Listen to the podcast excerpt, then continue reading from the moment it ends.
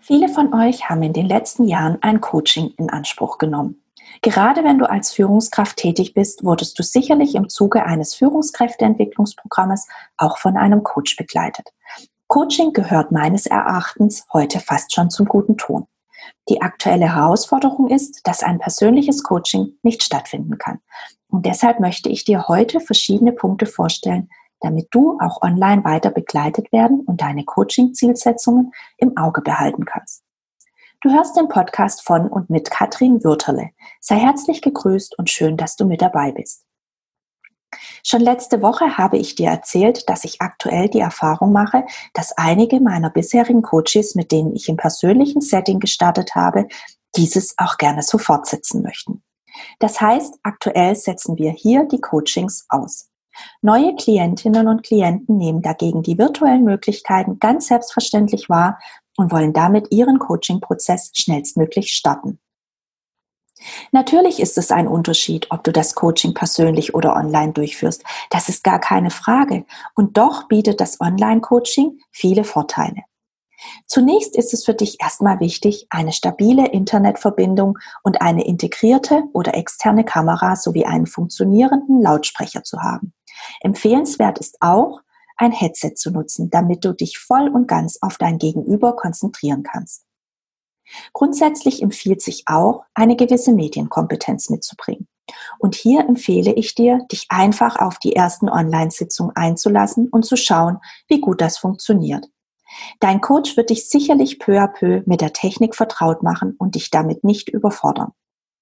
In der Regel erhältst du per Mail einen Link, auf den du ganz einfach klickst und schon bist du mit ein, zwei weiteren Klicks in der Online-Plattform.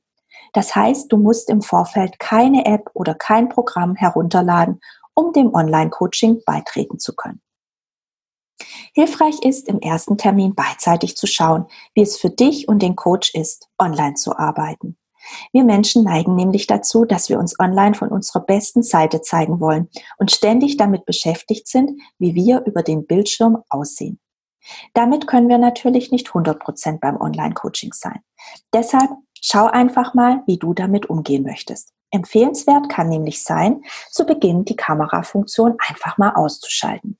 Komischerweise fühlen wir uns durch eine Kamera stärker beobachtet, als wenn wir uns in einem Raum persönlich gegenüber sitzen. Deshalb probiere es mit deinem Coach einfach mal aus und schaue, ob das Arbeiten ohne Kamera für dich angenehmer ist. Jetzt fragst du dich vielleicht, was ist dann der Unterschied zu einem Telefonat oder zu einem telefonischen Coaching im Vergleich zu einem Online-Coaching? Und die Frage ist natürlich berechtigt. Doch ich kann dir sagen, dass die Online-Plattform weitere Funktionen bietet, die beim reinen Telefonieren so nicht möglich sind. Meine Erfahrung ist als Coach, dass die einzelnen Termine von Mal zu Mal im Online-Coaching vertrauensvoller und damit verbunden auch effektiver werden, wenn wir hier überhaupt von Effektivität sprechen wollen. Ich will damit sagen, dass ich die Erfahrung gemacht habe, dass sich ab dem dritten Termin das Online-Coaching von einem Präsenz-Coaching auf der zwischenmenschlichen Ebene nicht mehr unterscheidet. Und die Frage ist auch, ob wir im Präsenz-Coaching schneller Vertrauen zueinander fassen. Das ist natürlich von Kunde zu Kunde unterschiedlich und letztlich können wir das so pauschal nicht sagen.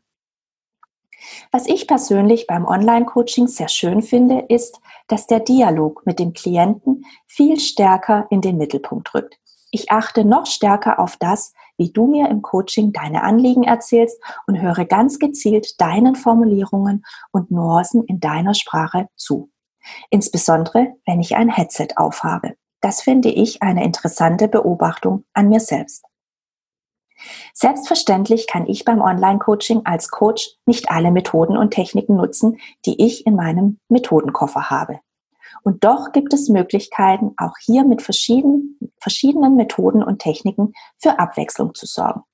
Vielleicht hast du letzte Woche meine dritte Episode gehört und hierbei meine vier Favoriten kennengelernt. Dann weißt du, was dich erwarten wird. Lass uns an dieser Stelle auf weitere Vorteile schauen, die das Online-Coaching bietet. Insbesondere jetzt kannst du dein Coaching fortsetzen oder starten, ganz unabhängig von Corona. Du bist ortsunabhängig und kannst es von überall nutzen. Voraussetzung ist, eine stabile Internetverbindung sowie das notwendige Computerequipment zu haben. Du und dein Coach seid damit in Summe flexibler. Und aktuell hilft es dabei auch, die Vorgaben während der Corona-Krise zu unterstützen. Und du kannst dabei deine persönliche und berufliche Weiterentwicklung voranbringen, dazulernen sowie auch die aktuellen Themen, wie beispielsweise das Arbeiten im Homeoffice mit Unterstützung deines Coaches beleuchten. Deshalb empfehle ich dir, das Online-Coaching einfach mal auszuprobieren und zu schauen, ob das was für dich ist. Kläre mit deinem Coach, wie du die Online-Plattform nutzen möchtest und sei beide selbst ganz offen. Das, was gut gelingt, führt ihr weiter fort und das, was eben weniger gut gelingt, probiert ihr entweder ganz ungezwungen weiter aus oder nehmt weitere Methoden und Techniken in Blick. Ich finde es klasse, wenn du die Möglichkeiten des Online-Coachings nutzt und damit deine beruflichen und persönlichen Ziele weiter fokussieren kannst. Damit sind wir am Ende der heutigen Episode angekommen. Ich hoffe sehr, dass du einige nützliche Punkte mitnehmen kannst. Lass mich bitte wissen, wie du die heutige Sendung findest und erzähle mir bitte auch, wie deine Erfahrungen mit dem Online-Coaching sind. Ich freue mich auf deine Rückmeldung und wenn du nächste Woche wieder mit dabei sein wirst. Sei herzlich gegrüßt und bleib bitte gesund.